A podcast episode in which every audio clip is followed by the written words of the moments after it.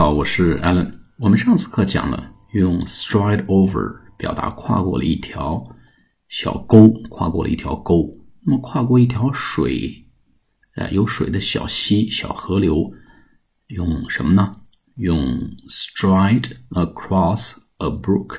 across a brook，b r o o o k，就是小溪、小河的意思。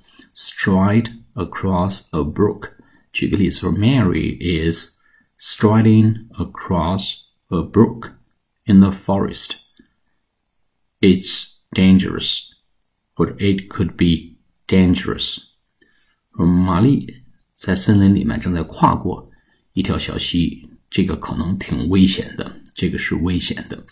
Mary is striding across a brook in the forest. It could be dangerous.